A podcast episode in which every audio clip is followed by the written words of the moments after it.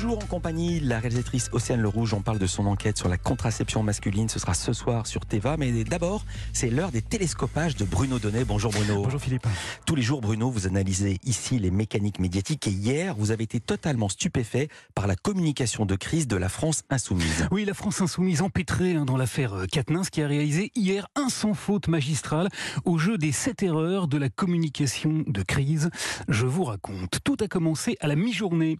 Le groupe parlementaire des Insoumis avait décidé de prendre la parole depuis euh, l'Assemblée nationale et de retransmettre l'événement en direct sur Internet. L'allocution devait être suivie d'une conférence de presse. Seulement voilà, une fois la déclaration de la présidente du groupe, Mathilde Panot, terminée, il s'est passé ceci. Avez-vous des questions sur les différents points que nous avons évoqués?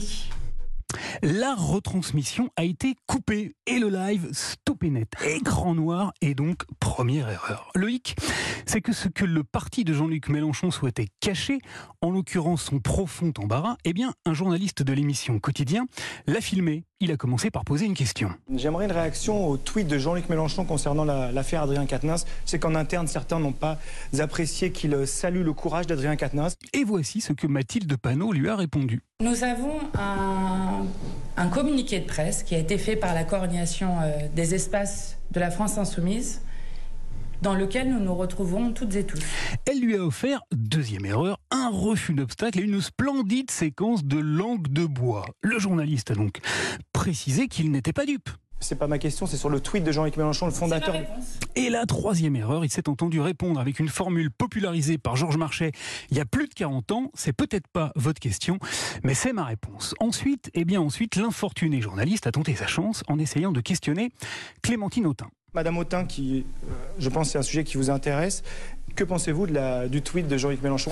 Manque de bol, Madame Autain n'a pas voulu lui répondre et elle a refilé la patate chaude à sa collègue Daniel Obono qui, quatrième erreur, a montré publiquement un embarras, comment dire, abyssal. Je pense que ce, que nous, ce sur quoi nous voulons insister, c'est le fait que c'est... Euh, euh, euh, toutefois, n'écoutant que sa détermination, notre opiniâtre confrère a tout de même essayé de relancer. Et c'est là que la cinquième erreur est apparue. Est-ce que vous en avez parlé à Jean-Luc Mélenchon, Madame Autain Madame Autain, vous en avez parlé ou pas, Jean-Luc Mélenchon Eh ouais, prétextant une réunion urgente, les insoumis ont carrément pris la fuite et ils ont planté là la presse et ses questions embarrassantes sur les réseaux sociaux. Alors, eh bien alors, ils ont dépêché Daniel Obono et Clémentine Autain sur le plateau des chaînes info. Problème, et sixième erreur, Madame Autain a voulu prendre la, la rédaction de BFM TV en défaut. On n'est pas des machines, donc euh, imaginez si ça vous arrive là dans la rédaction. Oubliant un peu vite que BFM TV avait précisément connu l'affaire Jean-Jacques Bourdin il y a tout juste un an et qu'elle l'avait viré. Ça nous est Un de vos collègues, ça, vous est arrivé. Une décision a été prise.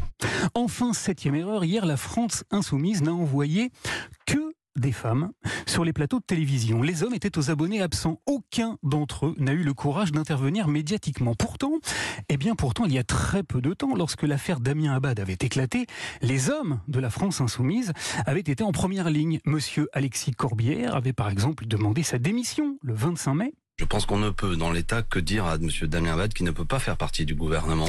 Monsieur Éric Coquerel, lui-même accusé d'abus et de harcèlement et toujours président de la commission des finances de l'Assemblée nationale, avait fait la même chose le 3 juillet. Le citoyen Abad est devenu ministre. Et vous comprendrez bien que quand vous portez plainte, une justiciable n'est pas sur le même niveau qu'un ministre. Et cerise sur le gâteau, monsieur Adrien Quatennens, celui qui a donc collé une trempe à sa femme, avait réclamé le 15 juillet dernier que les violences faites aux femmes soient enfin regardées droit dans les yeux. Maintenant, il faut aussi lutter contre les violences euh, sexistes sexuelles et y lutter euh, drastiquement en s'organisant pour ça.